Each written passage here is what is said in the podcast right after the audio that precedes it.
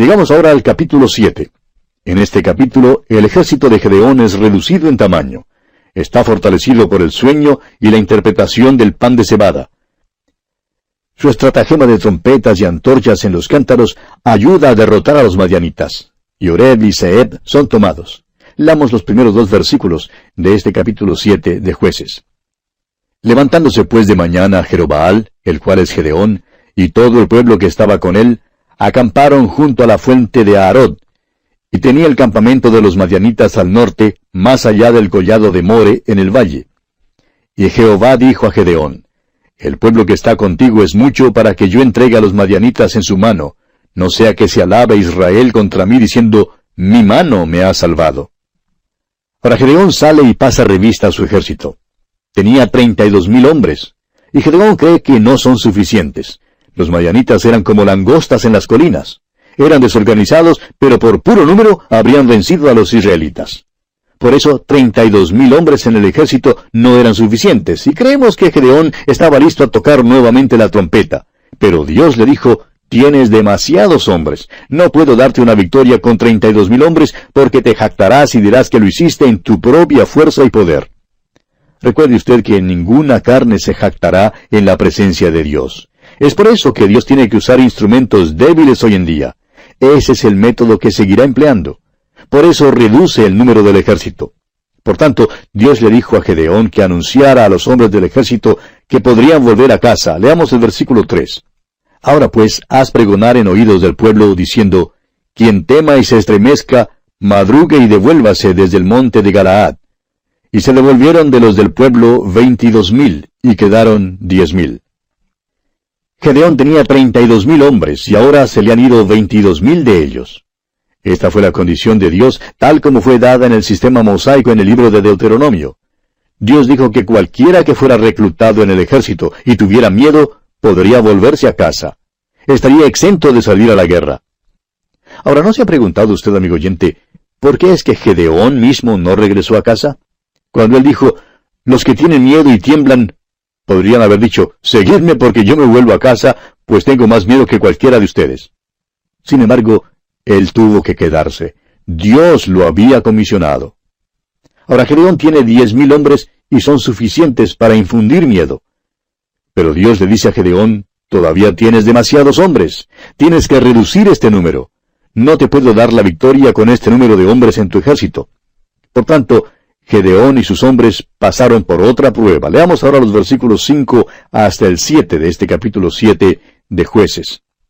Entonces llevó el pueblo a las aguas, y Jehová dijo a Gedeón, Cualquiera que lamiere las aguas con su lengua, como lame el perro, a aquel pondrás aparte.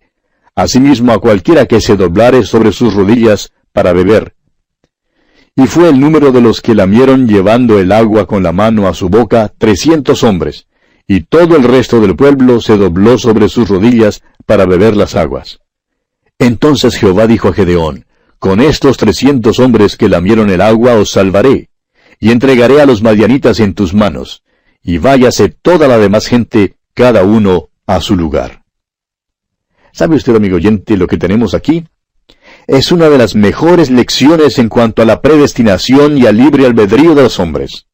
Esta es la manera en que funcionan juntos. Dios le dijo a Gedeón, voy a escoger a los hombres que yo quiero que te acompañen, pero voy a dejar que ellos mismos hagan la selección. Tráelos al agua, y los que laman las aguas con su lengua como lama el perro, los que simplemente pasen y lleven el agua con la mano a sus bocas, esos son los que he seleccionado. Puedes ir apartando aquellos que se doblan sobre sus rodillas y pasan tiempo bebiendo. No quiero que ellos sirvan en tu ejército. Ahora, si nosotros hubiéramos estado allí presentes, amigo oyente, nos habríamos gozado teniendo entrevistas con los hombres del ejército de Gedeón. Por ejemplo, entrevistemos a aquel hombre que se dobla sobre sus rodillas. Le decimos, hermano, ¿por qué se dobla sobre sus rodillas? Bueno, nos contesta él, simplemente me pregunto, ¿por qué no vuelvo a casa con los demás? He estado pensando mucho en esto, pues tengo una esposa y una familia y simplemente no creo que debo estar aquí. Creo que debo irme a casa. No tengo corazón para esto. Hizo su selección, ve usted, pero Dios también hizo la suya. Eso es la predestinación y el libre albedrío humano. Dios elige, pero Él deja que uno mismo haga la selección.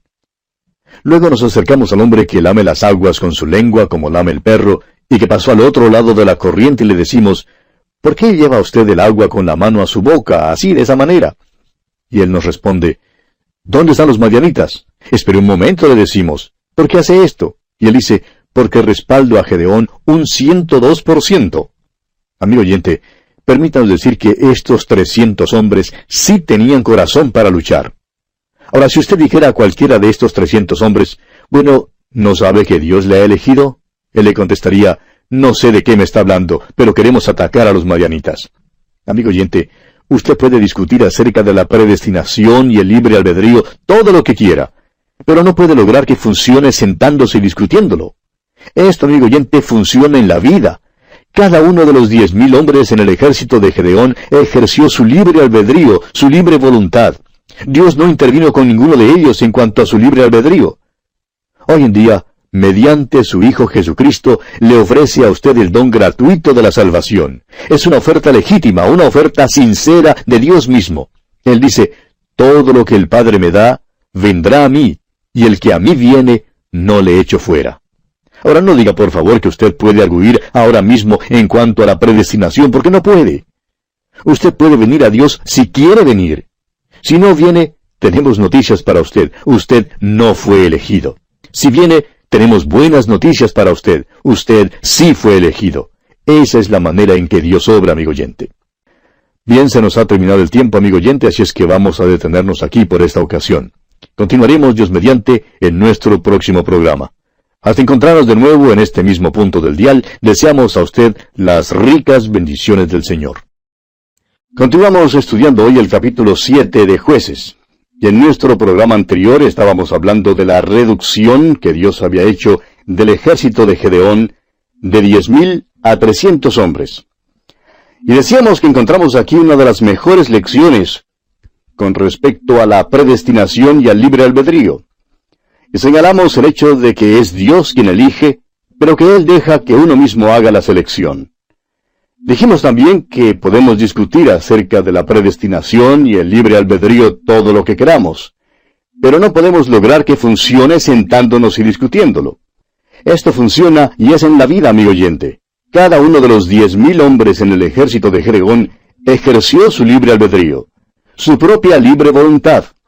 Dios no intervino con ninguno de ellos en cuanto a su libre albedrío. Hoy en día, mediante su Hijo Jesucristo, Dios le ofrece a usted, amigo oyente, el don gratuito de la salvación. Es una oferta legítima, una oferta sincera de Dios mismo. Él dice, todo lo que el Padre me da, vendrá a mí, y el que a mí viene, no le echo fuera. Ahora no diga por favor que usted puede arguir ahora mismo en cuanto a la predestinación, porque no puede. Usted puede venir a Dios si quiere venir. Si no viene, tenemos noticias para usted usted no fue elegido. Pero si viene, tenemos buenas noticias para usted. Usted sí fue elegido. Esa es la manera en que Dios obra. Ahora muchas veces estos 300 hombres escogidos han sido tomados en sentido erróneo. Mucha gente en las iglesias cree que porque son pocos en número, ya se comparan con la banda de Gedeón. Y la verdad es que muchas veces no son más que un montón de santos muertos cargados de pereza y desaliento que no se comparan en ninguna manera con la banda de Gedeón. La banda de Gedeón fue un grupo de hombres resueltos, dispuestos a morir para libertar a Israel. Permítanos decirle, amigo oyente, que estos hombres lamieron las aguas con su lengua como lame el perro, debido a que estaban en busca de los madianitas y no en busca de agua. Beberán después de que termine la batalla. Un jugador de fútbol una vez estaba tan entusiasmado y tan emocionado al final de un partido porque su equipo había obtenido la victoria y dijo, simplemente resolvimos ganar. Y amigo oyente, esa es la banda de Gedeón. Esa es la resolución que hace falta a la iglesia hoy en día. Veamos ahora la victoria sobre Madián. Leamos los versículos 10 hasta el 14 de este capítulo 7 de jueces.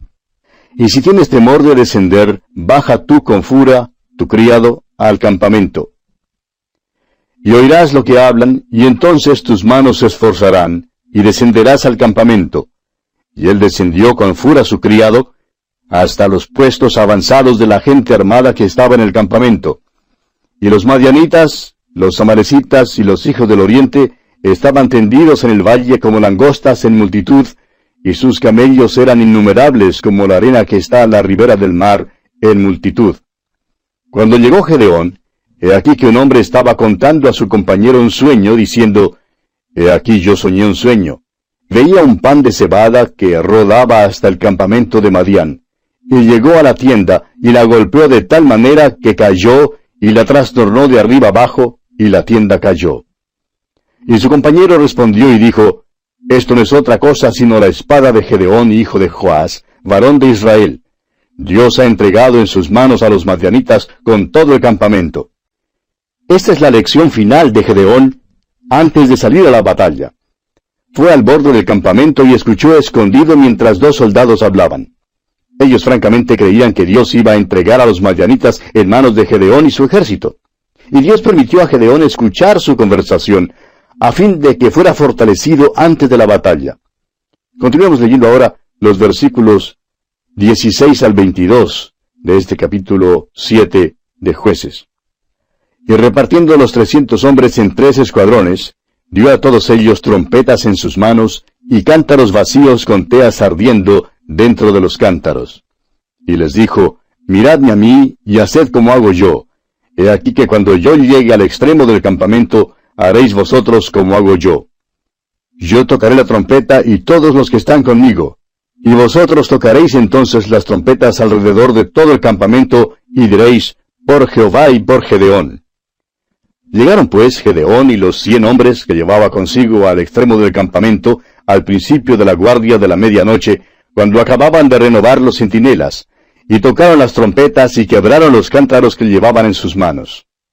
Y los tres escuadrones tocaron las trompetas, y quebrando los cántaros tomaron en la mano izquierda las teas, y en la derecha las trompetas con que tocaban, y gritaron, por la espada de Jehová y de Gedeón.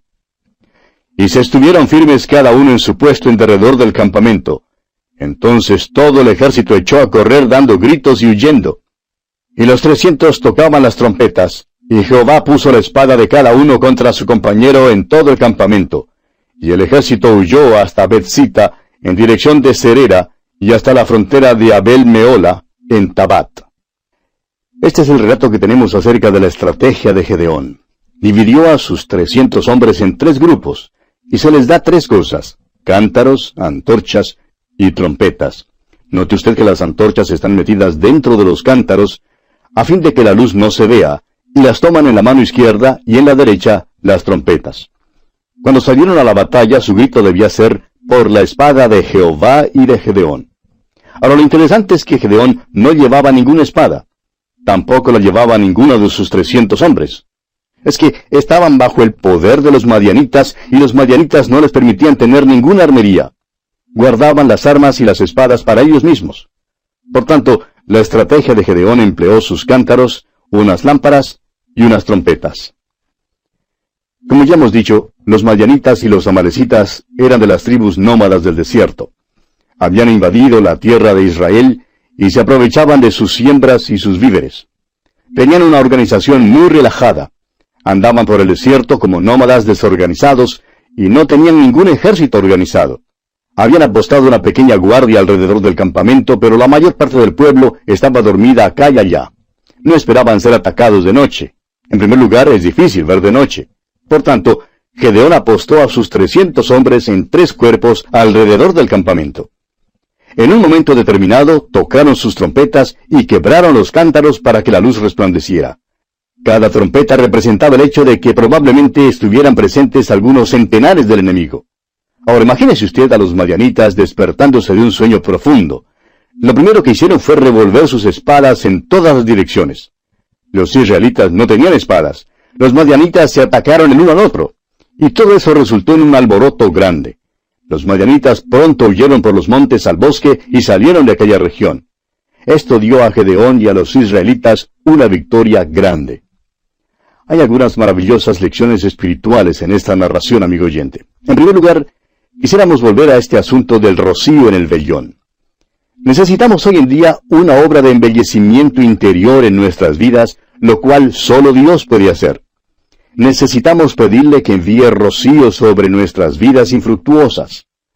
En el libro del profeta Oseas, capítulo 14 y versículo 5, Dios dice, Yo seré a Israel como rocío, él florecerá como lirio y extenderá sus raíces como el Líbano. Y Dios habla muchas veces en cuanto a este tema. Allá en Deuteronomio 33:13 dijo a José, Bendito de Jehová sea tu tierra con lo mejor de los cielos, con el rocío y con el abismo que está abajo. Y en Proverbios capítulo 19 versículo 12 leemos, Como rugido de cachorro de león es la ira del rey, y su favor como el rocío sobre la hierba. También en el capítulo 3 de Proverbios, versículo 20 dice, Con su ciencia los abismos fueron divididos y destilan rocío los cielos. Y en el Salmo 133, versículos 1 al 3, Dios dice, Mirad cuán bueno y cuán delicioso es habitar los hermanos juntos en armonía. Es como el buen óleo sobre la cabeza, el cual desciende sobre la barba, la barba de Aarón, y baja hasta el borde de sus vestiduras. Como el rocío de Hermón que desciende sobre los montes de Sión, porque envía allí Jehová bendición y vida eterna. Dios ha bendecido de esta manera. Necesitamos este toque, este toque fresco. Lo necesitamos como el rocío que desciende por la mañana sobre el capullo de rosa y la hierba. Necesitamos un toque delicado. El profeta Oseas en el capítulo 14 de su profecía, versículo 5, nos dice que el lirio es delicado. Nuestro Señor Dios descenderá como la lluvia sobre la hierba cortada. Aun cuando nos hallamos en apuros y nos ha cortado, descenderá sobre nosotros como la lluvia. Nuestro Señor lloró sobre Jerusalén, pero ¿lloramos nosotros hoy en día por el pecador? Al publicano le fue posible golpearse el pecho y clamar a Dios en cuanto a su pecado. Pero ¿qué de nosotros hoy en día, amigo oyente? Necesitamos tener un toque de Dios que nos haga fuertes y firmes, arraigados y cimentados. Ah, que pudiéramos decir con el salmista, Pronto está mi corazón, oh Dios, mi corazón está dispuesto, cantaré y trovaré salmos. Necesitamos el rocío de Dios sobre nuestras vidas para traer pureza a nuestras vidas. El apóstol Pedro nos dice en su segunda carta, capítulo 3, versículo 14, Por lo cual, oh amados, estando en espera de estas cosas, procurad con diligencia ser hallados por Él sin mancha e irreprensibles, en paz. Esto es lo que necesitamos hoy en día, amigo oyente. Dios solamente usa un vaso limpio. El apóstol Pedro otra vez en su primera carta, capítulo 1, versículo 16 dice, porque escrito está, sed santos, porque yo soy santo. Dios nos lo dice a nosotros. El apóstol Pablo en su segunda carta a los Corintios capítulo 7 versículo 1 dice, Así que, amados, puesto que tenemos tales promesas, limpiémonos de toda contaminación de carne y de espíritu, perfeccionando la santidad en el temor de Dios. Qué maravillosa lección tenemos aquí, amigo oyente. Vamos a considerar ahora otra lección espiritual en cuanto a los cántaros. El apóstol Pablo dice en su segunda carta a los Corintios capítulo 4 versículo 7, Pero tenemos este tesoro en vasos de barro. Aquellos cántaros representan los cuerpos de los creyentes. Eso es lo que quiere decir Pablo cuando dice en su carta a los Romanos capítulo 12 versículo 1, Así que, hermanos, os ruego por las misericordias de Dios, que presentéis vuestros cuerpos, es decir, vuestras personalidades enteras, en sacrificio vivo a Dios. Es por eso que no debemos gloriarnos en ningún hombre. El apóstol Pablo dice eso allá en su primera carta a los Corintios capítulo 3 versículo 21. Él dice, así que ninguno se gloríe en los hombres. Ese es el vaso de barro. Tenemos este tesoro en vasos de barro, es decir, los cántaros. Algunos de nosotros no somos quebrados, o sea, no hemos sido quebrantados, y a consecuencia de esto, la luz no resplandece. Ahora no es nuestra luz la que debe resplandecer, sino la luz del Señor Jesucristo. Su luz debe resplandecer en nosotros. Y solo puede resplandecer en una vida quebrantada. Debemos resplandecer como luces en el mundo. El apóstol Pablo escribiendo a los filipenses les dice en el capítulo 2 de su carta, versículos 14 y 15, Haced todo sin murmuraciones y contiendas, para que seáis irreprensibles y sencillos, hijos de Dios sin mancha en medio de una generación maligna y perversa, en medio de la cual resplandecéis como luminares en el mundo. Vamos a considerar ahora por un momento las trompetas. El apóstol Pablo en su primera carta a los Corintios capítulo 14 verso 8 dice, Y si la trompeta diere sonido incierto, ¿quién se preparará para la batalla? Esto habla del testimonio de los creyentes, y tres cosas deben considerarse. Primero, el testimonio de los creyentes debe ser cierto y claro. Segundo, los hombres son escogidos por Dios. Él escogió a los trescientos hombres para servir en el ejército de Gedeón. Los escogió junto a las aguas, según como bebían las aguas. Y en tercer lugar, el creyente tiene que ser quebrantado a fin de que la luz resplandezca, así como los cántaros tuvieron que ser quebrados. Debe haber una dedicación de mente y de corazón si hemos de hacer la cosa que Dios quiere que hagamos. Amigo oyente, alguien lo ha expresado de la manera siguiente. A Dios le es posible reparar el corazón partido si se le da todas las piezas. Si usted, amigo oyente, está dispuesto a ser quebrantado por Él, permítanos decirle que Él puede repararle de la manera que Él quiere que usted sea reparado. Permítanos añadir aquí que Dios solo usa los vasos limpios. Si usted estuviera muriendo de sed en un desierto y llegara a un oasis o a un pozo y encontrara allí dos vasos, un bello vaso de oro, pero muy sucio, y un viejo vaso de barro quebrado, pero bien limpio y brillante ante el sol, ¿de cuál de los dos bebería usted? Pues bien, ¿no cree usted que Dios tiene tanto sentido común como usted? A Dios le gustaría darle un toque de pureza en su vida, en esta misma generación en la cual vivimos. Necesitamos ser reparados cual cántaro que ha sido quebrado y necesitamos el toque de Dios en nuestras vidas. El apóstol Pablo dice en su primera carta a los Corintios capítulo 15 versículo 58, Estad firmes y constantes, creciendo en la obra del Señor siempre, sabiendo que vuestro trabajo en el Señor no es en vano. El apóstol Pedro en su segunda carta capítulo 3 versículo 14 dice, Por lo cual, oh amados, estando en espera de estas cosas, procurad con diligencia ser hallados por Él sin mancha e irreprensibles, en paz. Hoy en día es necesario que el rocío descienda sobre nuestras vidas, trayendo un toque de alegría en la comunión de Cristo. Eso solamente se puede lograr siendo llenos del Espíritu Santo. Aún al final de su ministerio, el apóstol Pablo podía decir que su aspiración todavía era la que había sido en el principio. Y escribiendo a los Filipenses capítulo 3 versículo 10 dice, a fin de conocerle y la participación de sus padecimientos. Amigo oyente, necesitamos aquel toque hoy en día, el toque del regocijo en la comunión con Cristo. ¿Habrá una respuesta en su corazón hoy en día a estas cosas, amigo oyente? Necesitamos ser claros y limpios en nuestro vivir. ¿Qué mensaje espiritual se encuentra en esta historia de Gedeón? Era cobarde, es verdad, pero Dios lo usó. Dios escoge lo débil de este mundo y esto me da mucho ánimo a mí, amigo oyente, y espero que también le sirva de ánimo a usted.